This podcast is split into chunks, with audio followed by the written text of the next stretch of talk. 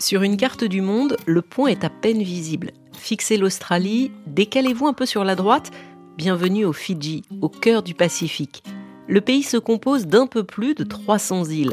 Les plus importantes s'appellent Viti-Levu et Vanuatu.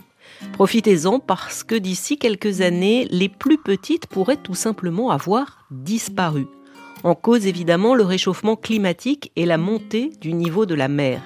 C'est dans cet archipel que vous emmène aujourd'hui témoin d'actu. Je m'appelle Alexandra Cagnard et Cléa Broderst, journaliste au service international de RFI, m'attend pour en parler. Elle rentre tout juste de reportage. Chaque édition des conférences mondiales pour le climat, les fameuses COP, a son discours choc, son image coup de poing. L'an dernier à Glasgow, en Écosse, lors de la COP 26, c'est une vidéo qui a inondé les réseaux sociaux. On la doit au ministre des Affaires étrangères des îles Tuvalu, au nord des Fidji. Interpeller le monde sur le sort de son archipel et plus globalement sur les îles du Pacifique, c'était son objectif. Alors il s'est mis en scène Debout, derrière un pupitre installé en mer, en costume cravate, de l'eau jusqu'aux genoux, il a déclaré Nous envisageons désormais le pire des scénarios, dans lequel nous serions contraints de nous relocaliser avec la submersion de nos terres.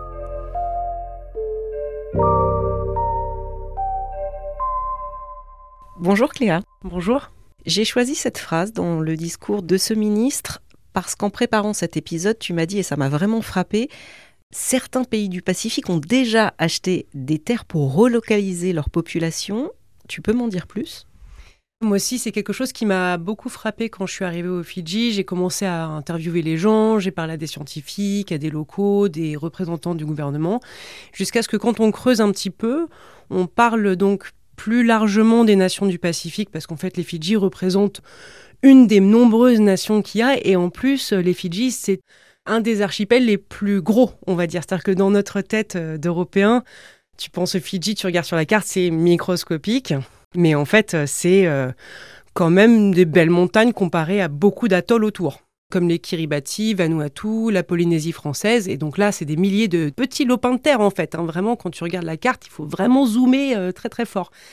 Pour prendre l'exemple de Kiribati, parce que c'est celui dont on m'a vraiment parlé quand j'étais au Fidji, le gouvernement proactif d'ores et déjà, depuis quelque temps déjà, acheté des terres au Fidji en vue de pouvoir relocaliser sa population. Alors, pour se mettre un peu en tête, Kiribati, c'est 120 000 habitants. Vanuatu, c'est 315 000 habitants. Fidji, on parle de 900 000 habitants. Mais du coup, ramener 120 euh, 000 habitants sur une population de 900 000, voilà, je vous laisse faire le calcul, c'est quand même euh, assez énorme à leur échelle. Mais donc Vanuatu l'a fait aussi, acheter des terres parce qu'ils se rendent bien compte que euh, dans quelques temps, leurs atolls à eux euh, seront peut-être euh, inondés en fait. Pour qu'on se donne un peu une idée, c'est comme si là aujourd'hui en France, on se disait qu'on allait acheter des terres sur les hauts plateaux du Canada en vue de se relocaliser d'ici 80 ans. Est-ce qu'on voit ça en France aujourd'hui? Non. Et ça, pour ces petits pays, ce n'est pas de la science-fiction, c'est la réalité, c'est maintenant, c'est de l'anticipation pour horizon combien? Euh, ce qu'ils vous disent en général les scientifiques pour le Pacifique, c'est que d'ici 2100, on s'attend à un niveau de la mer qui aurait élevé de 80 cm. Et donc 80 cm d'élévation du niveau de la mer pour des atolls comme Kiribati, Vanuatu, les îles Marshall, euh, ça veut dire que là, il n'y aura plus rien. Et d'ici là, euh, si on ne change pas nos façons de vivre, nous, de notre côté, c'est eux qui vont en pâtir et qui en subiront les conséquences. Et les conséquences, c'est perte de leur territoire, relocalisation forcée, c'est des conséquences qui sont gigantesques auxquelles nous, peut-être, on ne s'imagine pas tant qu'on ne voit pas de nos propres yeux ce qui se passe en fait. En te rendant au Fidji, toi, l'idée c'était de comprendre, euh, Cléa, les enjeux du réchauffement climatique pour ces îles du Pacifique, qui sont donc en première ligne. C'est d'ailleurs comme ça que tu as appelé euh, euh, ton grand reportage. Le changement, il est donc très visible, mais ça se traduit comment? Alors, j'étais déjà assez sensibilisée à la question du réchauffement climatique et de ce que ça pouvait euh, vouloir dire dans le Pacifique, mais euh, de le voir de mes propres yeux, moi, ça m'a vraiment mis une claque. C'est-à-dire que, pour te donner l'exemple, euh, bah, dans le grand reportage, on rentre directement, on va dans ce petit village de Narikoso, qui est situé sur un petit archipel au sud du grand archipel des îles Fidji. Donc effectivement, c'est paradisiaque. Hein. T'arrives, euh, l'eau est bleu turquoise, t'es sur ta petite barque, il y a des cocotiers. Mais tu arrives dans ce village qui est littéralement au bord de l'eau. On voit en fait l'eau s'engouffrer entre, entre les maisons. Je me suis assise avec la chef du village qui dit non, non, mais nous, euh, notre solution, c'est de construire des murs de pierre. Ça va empêcher l'eau de venir. Et en réalité, on sait tous très bien que construire un mur de pierre face à euh, des vagues d'eau et un niveau de la mer qui ne cesse de monter, ça ne va rien changer. Le gouvernement s'y est rendu, a dit on va vous aider à vous relocaliser parce qu'ils ont fait des analyses du terrain du village et en fait sous les maisons il y a de l'eau. Parce qu'en fait quand on pense niveau de la mer, on pense euh, ça bouffe les plages, mais en réalité tout monte. Ça veut dire que euh, l'eau salée s'engouffre dans les nappes phréatiques et ça veut dire que l'eau potable est salée et donc plus d'eau potable, on ne peut plus y vivre. En fait, ça devient inhabitable. Donc pour ces gens-là, se relocaliser en haut d'une colline en plus quand il y a une colline. Mais pour un pêcheur, un pêcheur qui a passé toute sa vie, son père et son grand-père étaient pêcheurs au bord de la mer, il avait juste à débarquer, poser ses poissons, il était chez lui. Là, il est relocalisé en haut d'une colline. C'est toute sa vie qui change. C'est-à-dire que là, en plus, il a une charge mentale et une charge physique supplémentaire. Il doit aller en haut de la colline avec son poisson le soir. Enfin, je veux dire, c'est énorme les conséquences pour ces gens-là à qui on dit, bah, en fait, non, non, on va vous relocaliser à, à une centaine de mètres euh, en hauteur. pour eux, c'est gigantesque en fait.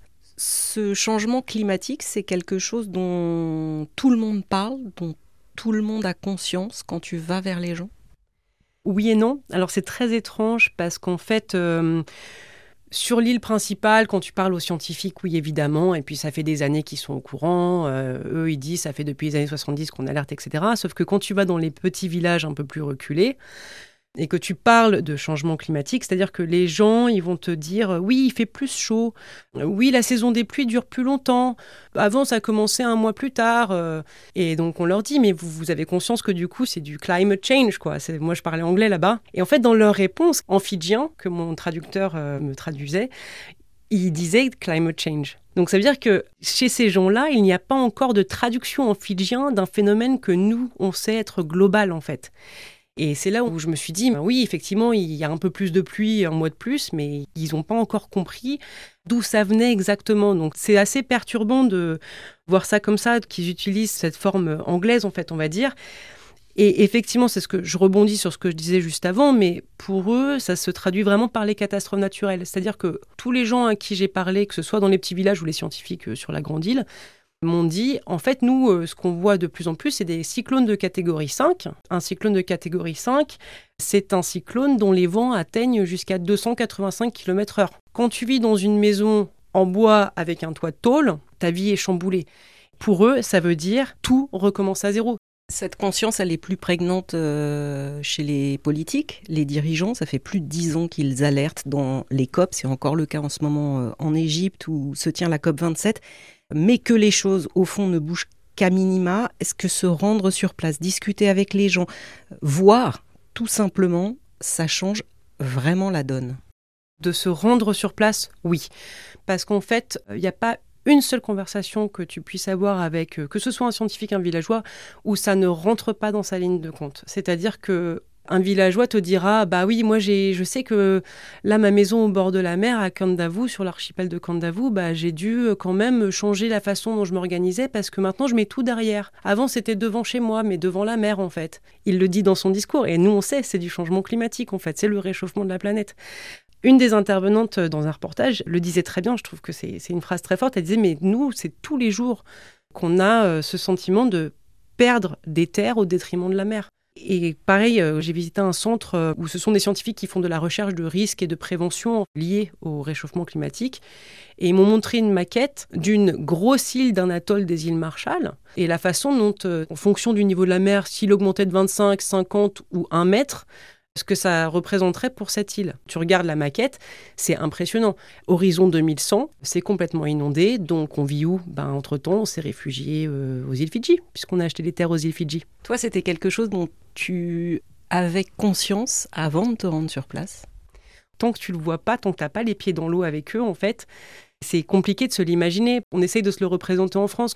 On a tous regardé ces cartes. En 2100, à quoi ressembleront nos côtes? Euh, Bon, bah, il y aura plus de Pays-Bas, New York sera englouti, euh, on aura perdu euh, la moitié de la Bretagne.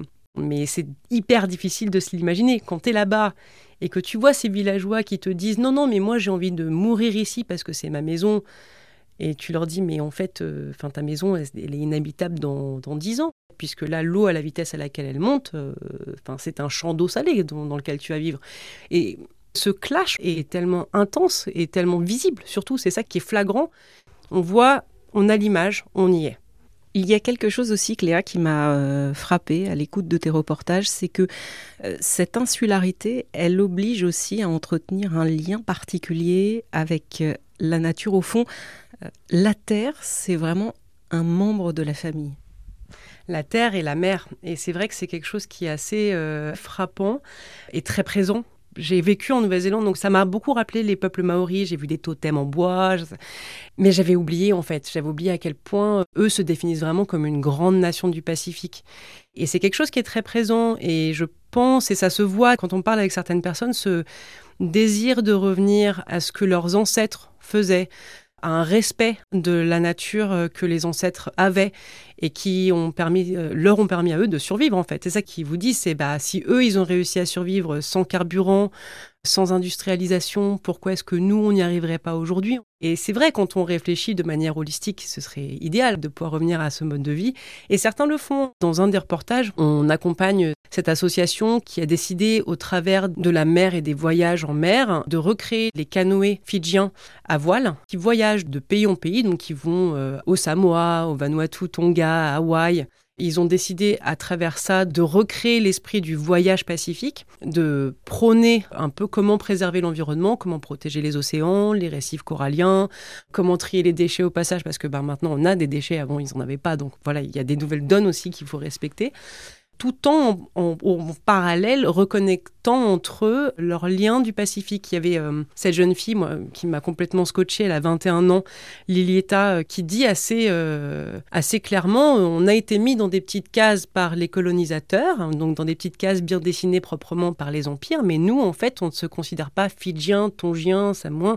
Pour nous, on est une grande nation du Pacifique. Ils cherchent à retrouver ça parce qu'ils ils ont cette conviction que, ben, en se serrant les coudes, peut-être qu'ils arriveront à protéger cet énorme espace vital qu'est euh, l'océan Pacifique et qui est, le, qui est le leur en fait. Et eux n'ont pas peur de le faire là où dans nos sociétés industrialisées, si on te dit bah finalement euh, le sèche-linge que tu utilises au quotidien ou ta voiture que tu prends pour aller travailler, bah, c'est vraiment fini. On sait qu'il faut le faire, mais on sent bien qu'on n'est pas encore prêt à le faire eux, il y ils sont pas tous prêts à le faire, mais c'est vrai que ceux qui s'engagent dans cette voie, ceux qui, euh, qui ont cette conviction, euh, bah, par exemple, un des intervenants, donc Sam, qui dit en fait vivre durablement, c'est pas quelque chose que tu fais le lundi et le mardi, et le reste de la semaine, euh, tu prends ton avion et ton sèche-linge.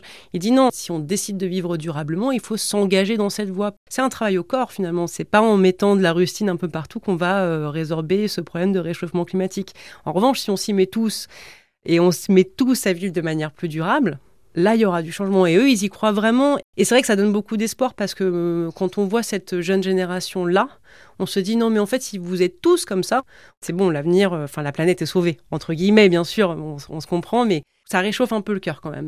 Ils y croient vraiment parce qu'évidemment, ils n'ont pas le choix, tu le disais tout à l'heure, pour eux c'est euh, demain matin, ce réchauffement climatique, sa traduction. Il y a autre chose dont on n'a pas forcément conscience, nous, dans nos sociétés, c'est que pour ces îles du, Pacifique, le réchauffement climatique, ça va aussi entraîner une perte d'identité culturelle. Oui, parce qu'on évoque toujours cette perte de terrain qui est toutefois dramatique, mais quid de ces peuples? Perdre euh, sa terre, perdre l'endroit où l'on vit, ça veut dire pour eux, ça veut dire perdre leurs racines. Ils vont s'ancrer où? Et c'est vraiment que c'est quelque chose qui est assez présent. Et d'ailleurs, quand on parlait de valeurs ancestrales, il y a quand même ça aussi dont il faudrait parler, c'est que il y a ces totems en fait. Euh, et il y a trois totems dans le Pacifique, c'est le l'eau, la terre et l'air. Et ils essayent à chaque fois de se raccrocher à l'un de ces totems ou aux trois en même temps. S'ils n'ont plus d'endroit pour le pratiquer, s'ils se retrouvent tous, euh, admettons, euh, relocalisés en Chine, les totems, ils sont où? Comment est-ce qu'on se rappelle en fait de ces valeurs? Ceux qui vivent maintenant, notre génération, et qui s'en souviennent encore, bon bah ils pourront en parler, mais ça se dissipe quand on pratique plus. Et dans 200 ans, si on n'a plus ces îles, si on n'a plus cette terre, comment est-ce que on fait vivre ce patrimoine? C'est ça qu'on va perdre. C'est leur identité, mais c'est un patrimoine mondial très important qui va être noyé tout simplement. Le constat, il est assez dramatique, tu l'as bien dit. Quand on le voit, c'est encore pire. Ce que réclament tous ces États, c'est que les pays industrialisés respectent leurs engagements, mettent tout en œuvre pour limiter le réchauffement climatique à 1,5, 2 degrés par an. C'est 1,5 si on veut que ça ne soit pas pire qu'on est en train d'imaginer. Les scientifiques que j'ai rencontrés, ils, te diront tous, euh, nous on a les yeux rivés sur les COP, là ils sont tous devant leur écran à la COP 27, ça c'est certain, mais ils te disent on regarde ça avec énormément de frustration aussi, parce qu'on a beau élever la voix, on a beau, comme tu disais dans ton introduction, faire des speeches en montrant qu'on est les pieds dans l'eau, rien ne bouge l'argent n'arrive pas de manière conséquente, les projets ne sont pas euh, fixés comme convenu, les promesses ne sont pas tenues. On en arrive à un stade où eux se disent, mais nous, on va se prendre en main. Et ils se prennent en main. Alors ça, il n'y a pas de souci. Et effectivement, de plus en plus, je pense qu'ils ont totalement raison, c'est de passer par l'éducation, la sensibilisation des jeunes. Et donc, du coup, ils vont dans les écoles. Euh, il y a des livres qui sont publiés, qui sont distribués dans toutes les écoles. En fait, vraiment pour sensibiliser la jeunesse euh, leur apprendre même des réflexes un peu, je dirais presque bateaux, mais quand vous coupez un arbre, vous en plantez un autre. Vous évitez de brûler vos plastiques. C'est des petites choses qui, à leur échelle, paraissent euh, microscopiques comme à la nôtre, mais qui, au final, va, vraiment faire la différence. Et pour eux, c'est si on éduque suffisamment tôt cette génération-là, elle se prendra d'autant plus en main plus tard et elle ne, reproduira peut-être pas les erreurs que bah, les anciennes générations euh, en fait. Et c'est incroyable de voir ça aussi parce que même chez les scientifiques, il y a ce côté un peu... Euh, ils sont jamais complètement alarmistes. Il y a toujours cet espoir. D'ailleurs, il y a Taolo qui dit dans un des reportages, on a martelé la planète entière sur le fait qu'on est euh, dans une situation euh, où on va droit dans le mur.